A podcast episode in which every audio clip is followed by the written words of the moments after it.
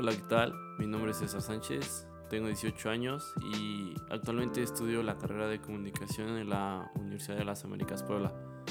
Este podcast tiene como propósito comentar y hablar sobre el cine, así que si te gusta, pues quédate un rato porque esto ya comenzar. Como ya lo escuchaste, estamos en el último capítulo. Eh, ya se acabó esto, ya, ya estamos acabando. Es, es como una etapa, ya empezamos con, pues con la introducción de, cómo se podían dividir los géneros, eh, luego fuimos avanzando con cada uno, drama, comedia, ciencia ficción, fantasía, terror, horror y acción, aventura, y luego ya llegamos hasta esta parte, a la parte 2 de los subgéneros. Y, ya eh, estoy un poco triste porque ya, ya me estaba gustando mucho hacer de que, de que estos episodios me agrada estar aquí este, sentado frente al micrófono. Pero pues todo tiene que llegar a su fin. Entonces, disfruta este último capítulo. Vamos a estar hablando de los subgéneros, de los que nos faltaron en el, en el capítulo anterior. Y ya eso sería todo. Eh, entonces, pues vamos a empezar, ¿no? Vamos a darle. Eh, hay que continuar con el subgénero, con el deportivo. Este subgénero es bastante interesante porque tiene sus inicios en, en 1896, justo después de que se crea la primera cámara por los hermanos Lumière, y ya de ahí se empiezan a grabar los deportes, ¿no? Ahí es cuando cuando se, se empiezan a grabar, a documentar. El primero fue el deporte de, de equitación, el de los caballos, y ya de ahí empezó a avanzar, lo empezaron a tomar como documental al inicio y luego fue, fue evolucionando hasta ser parte de un subgénero, una temática de la película, ¿no? Y en estas, en estas historias de, del deporte, podemos ver eh, de, de, dos índoles. Una que es individual, de deportes individuales, y la otra son, son deportes en grupo. Entonces ya que, ya que vemos esto, podemos ya ir viendo y diferenciando como que las características, ¿no? Eh, aquí lo importante es de que cuando es en, en un deporte individual, que puede ser como el boxeo, el tenis, la natación, el atletismo, vemos de que tenemos un personaje principal y alrededor tenemos como personajes ya establecidos, que es la familia, el coach y, y el amigo o el colega que puede ser ya sea que no practica el mismo deporte y, él, y es la persona que lo inspira, o puede ser un familiar también, o puede ser un, un compañero con el que estuvo entrenando durante toda la película. Y también podemos ver al enemigo, ¿no? Eh, e, el enemigo es el, es el último rival y es por lo que, que el personaje principal se está, se está preparando tanto y, está buscando ganar, ¿no? O sea, es lo que podemos ver. Entonces, vemos un, un, un constante compañerismo ya sea en el individual o en grupo, pero, pero más en el grupo, porque eh, hablando en una película de fútbol o de béisbol, en donde los 11 o los 12 que están en la cancha, o los 7 o los 6, tienen una importancia, o sea, están ahí jugando y siempre están que buscando el partido final o la partida final o por lo que han estado entrenando. Entonces, eh, pues en este, o sea, en este subgénero hay esa característica y también existe la otra que es la de los obstáculos, ¿no? Eh, nunca se puede llegar a la meta así de que tú solo y de que, y de que siempre hay un, o sea, hay un constante aumento, de que siempre están mejorando, ¿no? O sea, vemos cómo es que, que el personaje principal o los personajes tienen como que ciertos declives y en ciertos momentos hasta deciden abandonar la partida o si saben que ellos ya no, o alguien se fractura o no le sale la jugada o cosas así, ¿no? Siempre estamos viendo como estos obstáculos y aquí es donde enseñan que el compañerismo, que trabajar en equipo importa demasiado.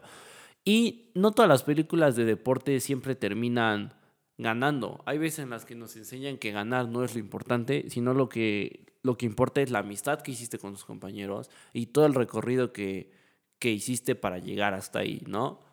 Es algo interesante de que en este subgénero dicen que se asimila como a un salón, como un salón de clases, porque los, los distintos personajes que salen es como este, el asiático, el africano, el americano, el latino, el ruso, el, este, el europeo. Siempre estamos viendo eso, hay una diversidad en los personajes. Eh, pues eso no sé por qué realmente, pero, pero siempre como que lo estamos viendo. Y películas así como que, como que están buenas y que a mí me gustan, podría ser Ford vs. Ferrari de James Mangold, Raging Bull y la peli de Martin Scorsese. Esa, o sea, Raging Bull es de Martin Scorsese, que es sobre el boxeo. Está muy, muy, muy buena. Y también tenemos una última que es Invictus. Que algo curioso es de que cuando yo vi Invictus, yo no sé cómo se, se juega ese deporte. Eh, y, y entonces está chistoso que cuando vas a ver una película, no. Y no sabes cuál es el deporte, o sea, cómo es que funciona el deporte te lo tienen que explicar de manera rápida para que lo entiendas, para que te emociones al ver el partido, aunque sea muy resumido, ¿no? Porque en las películas no pasan el partido completo, solo pasan los momentos o tres o cuatro momentos más importantes, porque si no sería como poner, o sea, hay que ponerle play a un partido que dura una hora, una hora y media o dos horas, no sé, el béisbol. Pero cuando estamos viendo este tipo de películas, nos tienen que explicar de manera rápida y efectiva cómo es que funciona el juego para que nosotros nos emocionemos.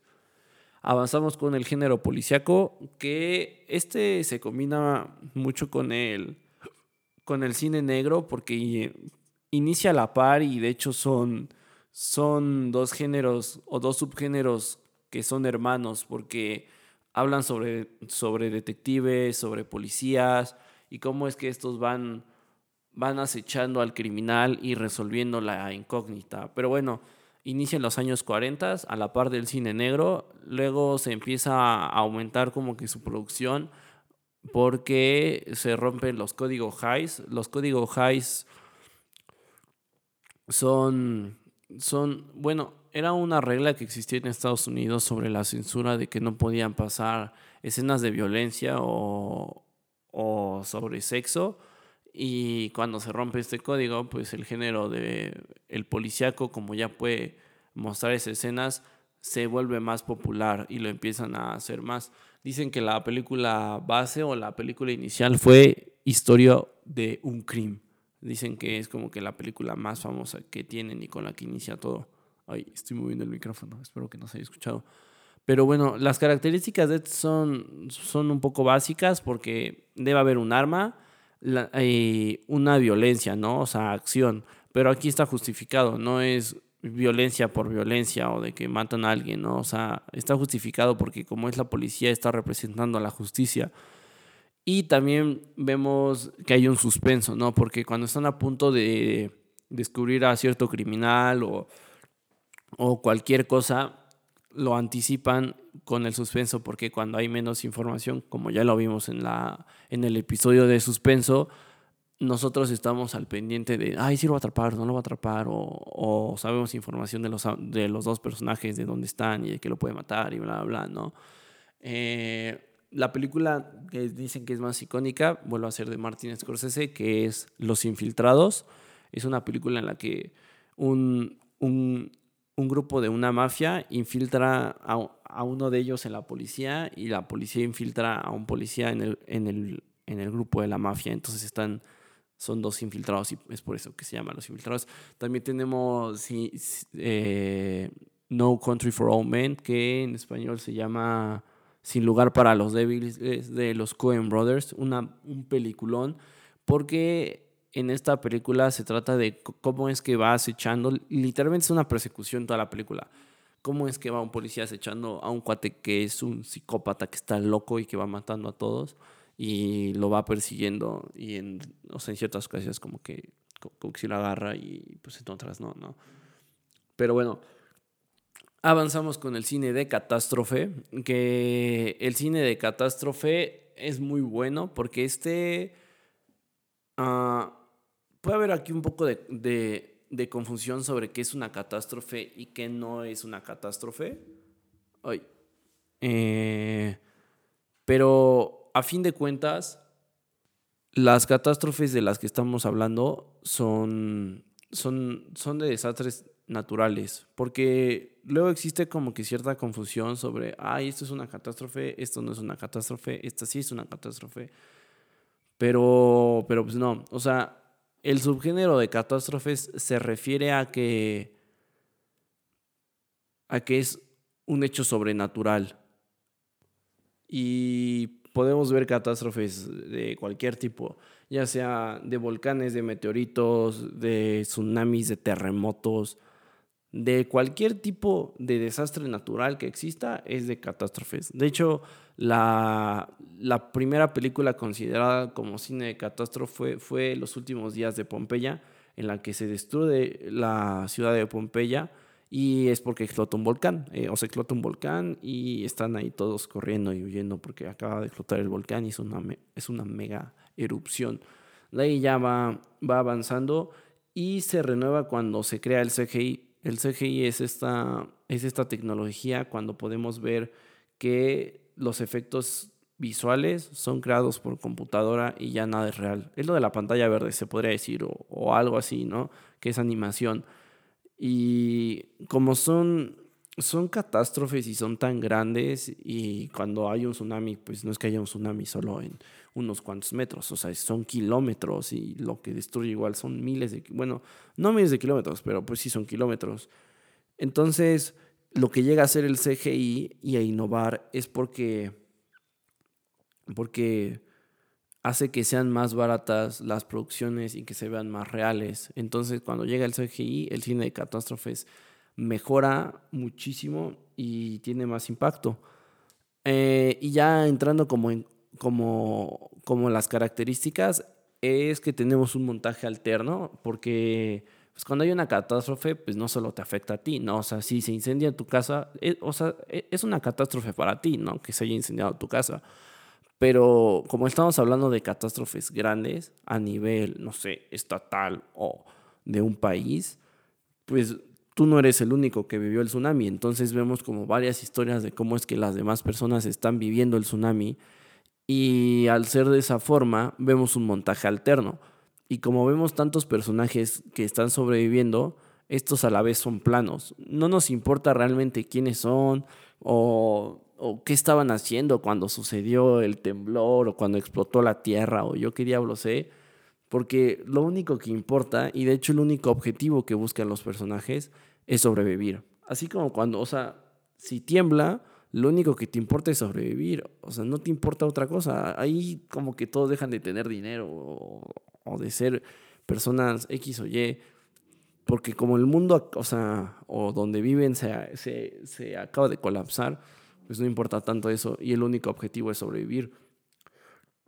Y, y hay unos que no sobreviven, ¿no? Pues obviamente no todos sobreviven. Entonces vemos muertes múltiples. A cada rato se están, se está muriendo gente, o sea, les cae una roca, se quedan atorados en un camión que se cae, se lo lleva el tsunami, se terminan quemando, no, no alcanzan de que subirse al avión, no yo qué sé, pero siempre se están, o sea, no sé, inician como con siete historias y de esas siete historias solo sobreviven tres historias, ¿no? cuatro personajes ahí. Eh, y el personaje principal, el que sobrevive, pues casi siempre sabe hacer todo y tiene bastante suerte, ¿no? O sea, siempre eh, es un todólogo, ¿no? O sea, como que él dice, ah, no, sí, yo, pues, o sea, porque él va a sobrevivir. De hecho, pues un ejemplo podría ser la película de La Roca, la de San Andreas, o La Falla de San Andreas en esa peli pues vemos varias historias, hay, hay, un, hay un temblor, ¿no?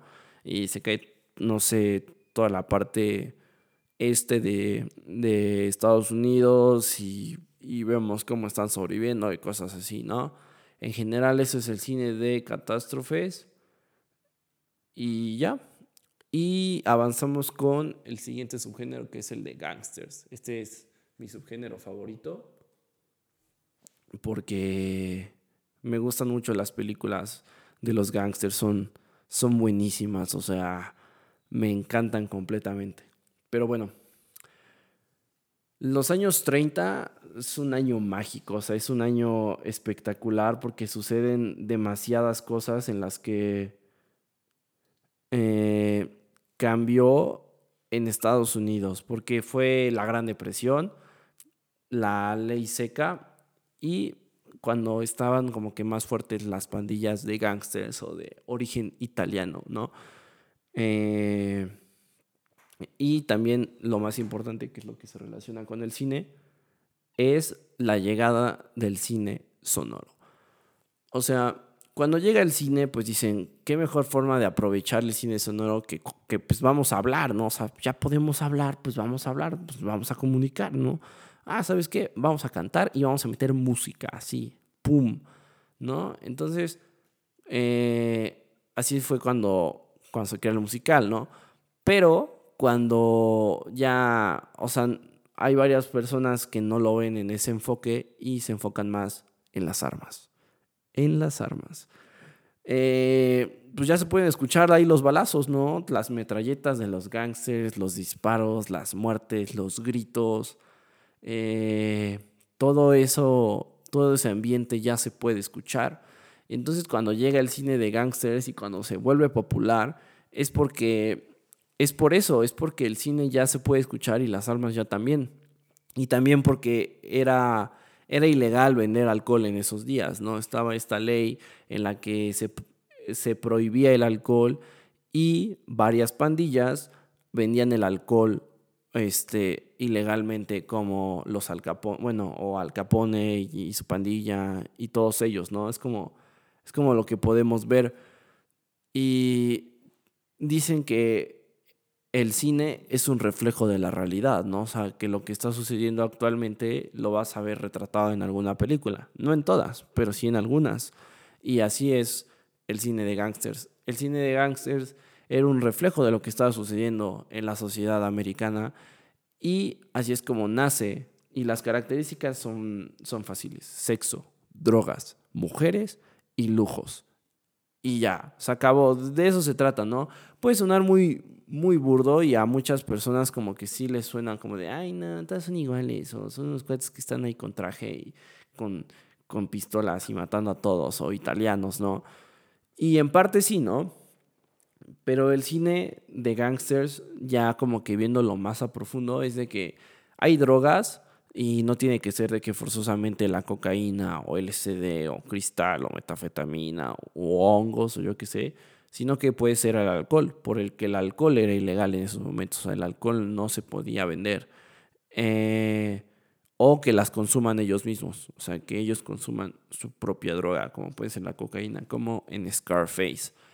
Y también tenemos, eh, yo creo que la característica más importante, adelantándome un poco, que es lo de la hermandad, que es lo de la familia en la película de Martin Scorsese de Buenos Muchachos o Goodfellas en inglés, eh, cuando atrapan al personaje principal y lo llevan a la corte porque estaba vendiendo cigarrillos ilegalmente, eh, él dice que, que, lo, que no había nadie detrás de él y que no sé qué, y el caso es que no acusa a nadie.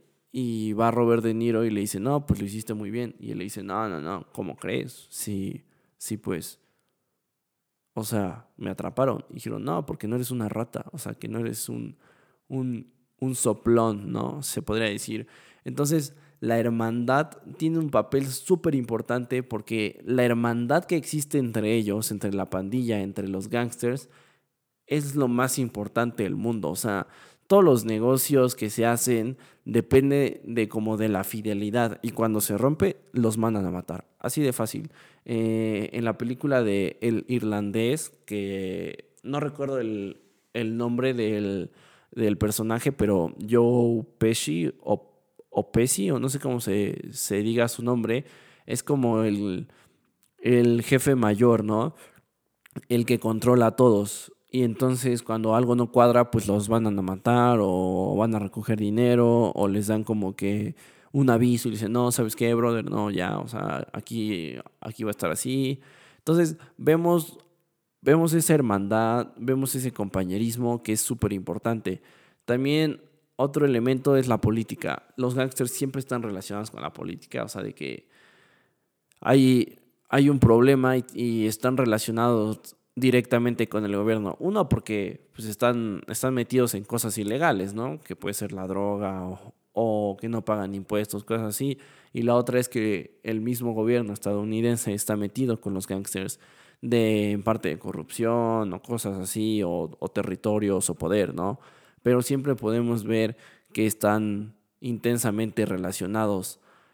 Y películas que yo recomendaría que son mis favoritas podría ser El Padrino 1, 2 y 3, Goodfellas, eh, Scarface y eh, El Irlandés son, son muy buenas películas. Y ya continuando con los subgéneros que me faltan, sería que continuemos con el de historia. El género de historia dicen que inicia con la película esta, la de El nacimiento de una nación. Y eh, cuando, cuando se crea el CinemaScope, el CinemaScope es como un formato. Se, se se aumenta la producción y se vuelve más popular porque como la como es como un IMAX es un decir es como un poco más amplia es como un ojo de pez podría decir algo así eh, las películas de historia se, se, vuelven más populares. Y las características de las películas de, de historia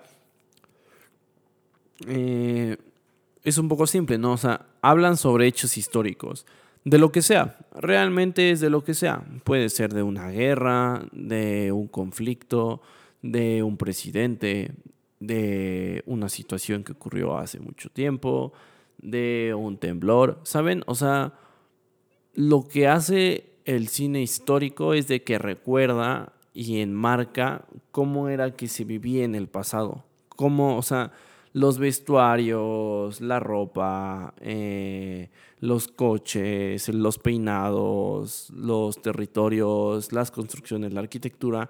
Eso es lo que hace el cine historia. O sea, eh, invita a, que el espectador se sumerge en una historia que está basada en un tiempo pasado, o sea, que ya sucedió, se podría decir, ¿no? Eh, y los personajes pues suelen ser héroes que seguimos recordando actualmente.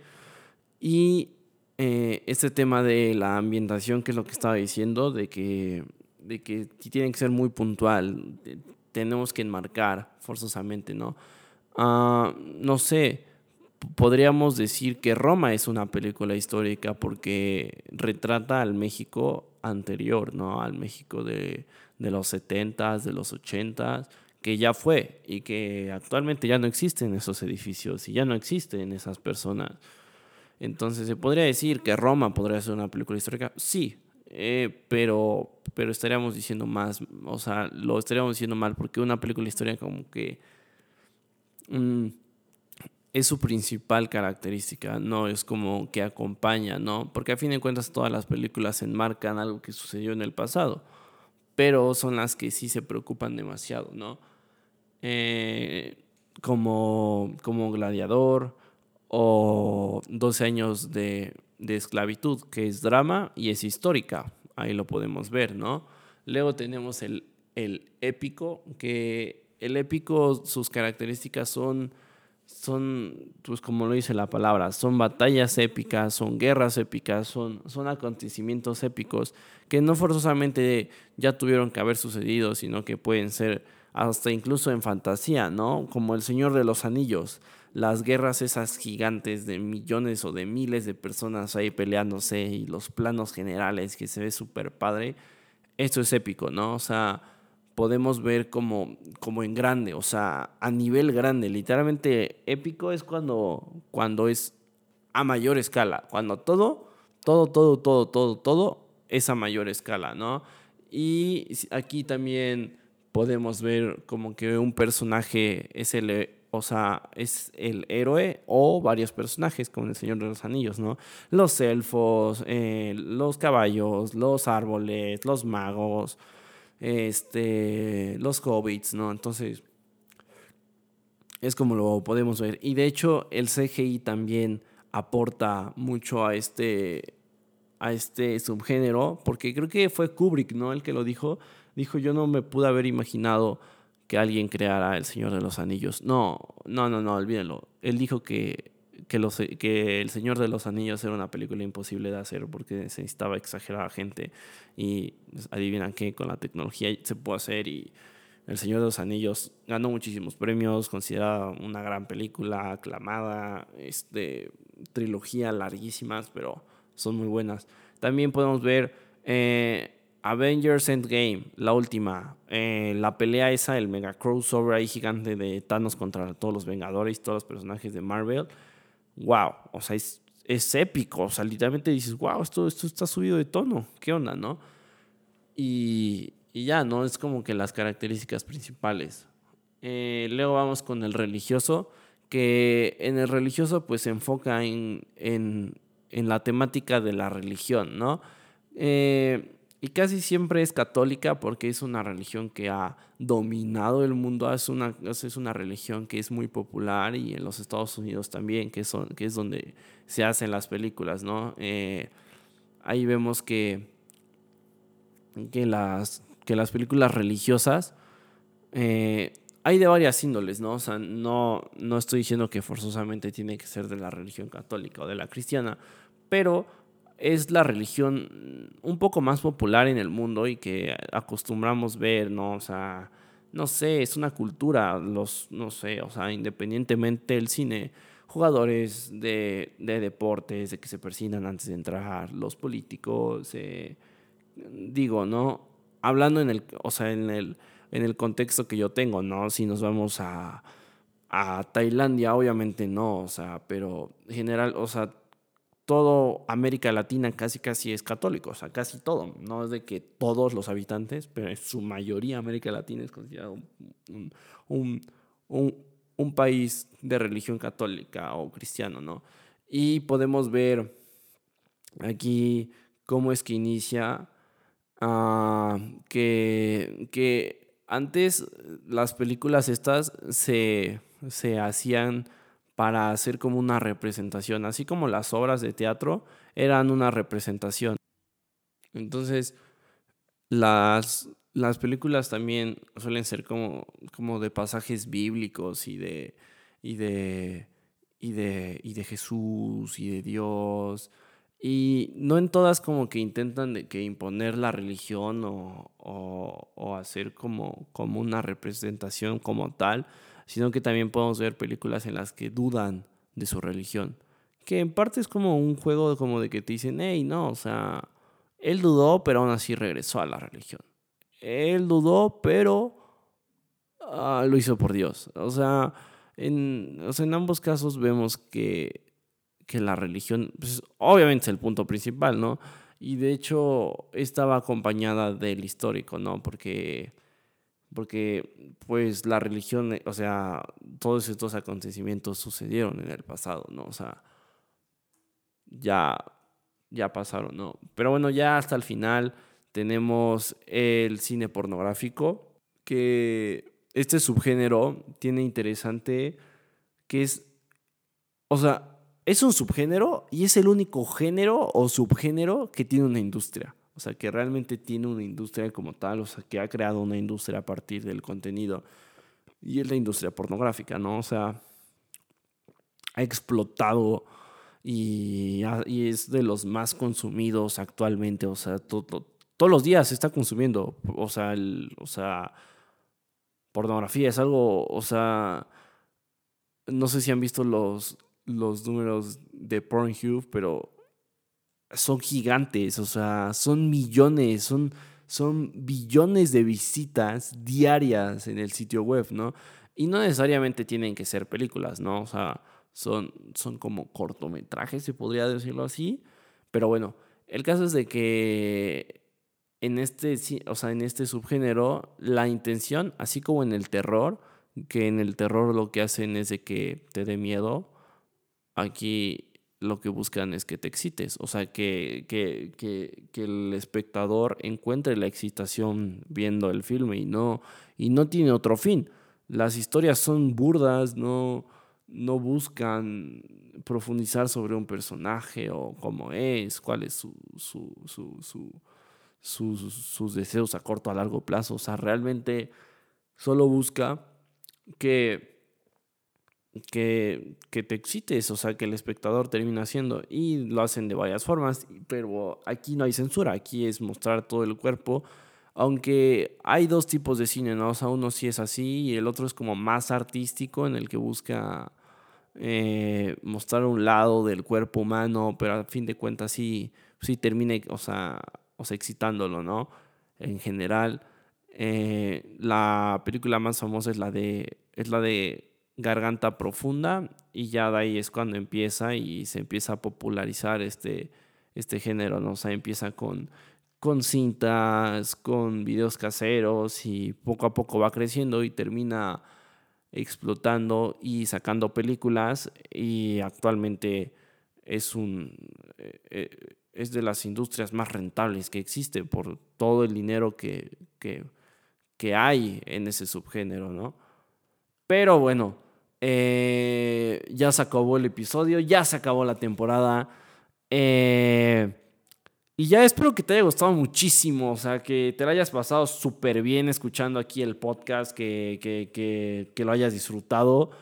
Y nada más que agradecerte, o sea, realmente si llegaste hasta esta parte de, de, del episodio y escuchaste todos, gracias. O sea, neta, neta, muchas gracias. Este proyecto lo inicié por la escuela y porque también yo quería probar, eh, ver cómo funcionaba esto del podcast, que está súper difícil estar hablando, no sé, mis episodios duraban entre 20 y 30 minutos. ¡Wow! Una hora hablando, ¡wow! ¡Wow! Es demasiado, o sea... Está muy cool, muy, muy, muy cool. Y pues gracias. Si quieres saber más sobre mí, puedes checar ahí mis redes sociales. Eh, y sería todo. Eh, soy César Sánchez, me dicen C. Sánchez. Y ya, espero que te la pases muy chido. Y ya, sería todo. Adiós, te cuidas. Este podcast forma parte de un proyecto escolar y no busca ser monetizado. La información utilizada en el mismo fue recopilada a lo largo del semestre de otoño de 2020 en las clases impartidas por el maestro Silvestre López Portillo. Queda prohibido el uso para fines distintos a los establecidos en el programa.